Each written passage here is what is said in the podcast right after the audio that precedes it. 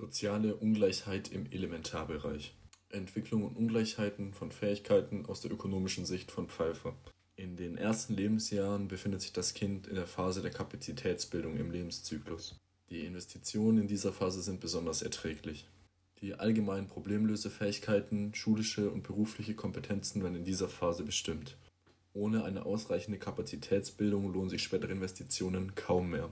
Die Entfaltung der nächsten Stufe hängt eben davon ab, wie gut die Folgestufe entfaltet wurde.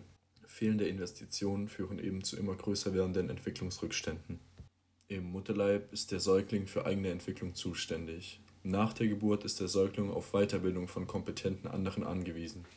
Aber die elterlichen Ressourcen sind in jeder Familie eben unterschiedlich verteilt. Bildungsressourcen werden deswegen auch ungleich verteilt. Die Schule dient neben der kompetenten anderen auch zur Weiterbildung der Kinder.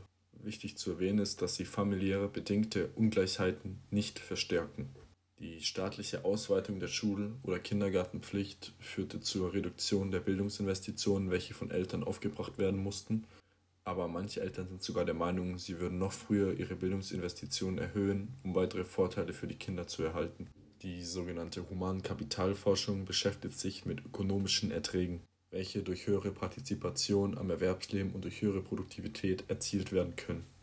Das Humankapital an sich ist die Bewertung menschlicher Fähigkeiten und Handlungen, welche in Interaktion mit der sozialen Realität zusammenkommt. Schauen wir uns jetzt die externen Erträge von Investitionen im Schulalter an. Denn grundlegende kognitive und motorische Fähigkeiten im Vorschulalter bestimmen die Qualität von Freunden im Schulalter. Mit guten Freunden hat man nämlich einen sozialen Vorteil denn die soziale Interaktion und das erreichte Niveau von kognitiven und motorischen Fähigkeiten im Vorschulalter hängen stark zusammen.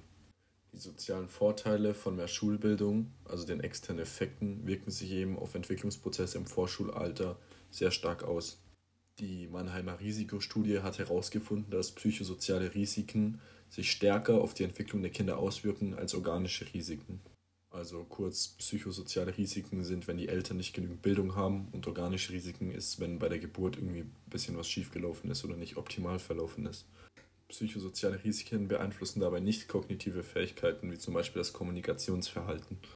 Die organischen Risiken beeinflussen motorische Fähigkeiten. Als kleines Fazit ist genannt, dass fehlende motorische Risiken im späterer Kindheit noch ausgeglichen werden können. Also im frühkindlichen Alter sind finanzielle Mittel nicht so ausschlaggebend wie sozioemotionale Mittel. Die Wahrscheinlichkeit also, dass Kinder ohne Geburtsrisiken aufs Gimmi gehen, ist größer als bei Kindern mit psychosozialen und organischen Risiken. Also die unterschiedliche elterliche Fürsorge in den ersten vier bis fünf Lebensjahren führt zu ungleicher kognitiven Entwicklung. Schauen wir uns jetzt noch kurz bildungspolitische Alternativen an, die dem Bildungsausgleich helfen würden. Denn das Haushaltseinkommen hat äh, indirekten Einfluss auf die Fähigkeitsentwicklung, da arme Familien öfter Stress haben als Familien mit finanziellem Rückgrat. Deswegen wäre durch finanzielle Unterstützung des Staats dieser Stress beseitigt und Eltern könnten sich mehr auf sozioemotionale Entwicklung der Kinder fokussieren. Außerdem sollte der Anteil sozial schwächerer Kinder an Gymnasien erhöht werden. Viele Studien weisen auch darauf hin, dass arme Kinder eine schwächere soziale Entwicklung haben und sich das auf die Entwicklung von Motivation, Intelligenz und Sprache auswirken.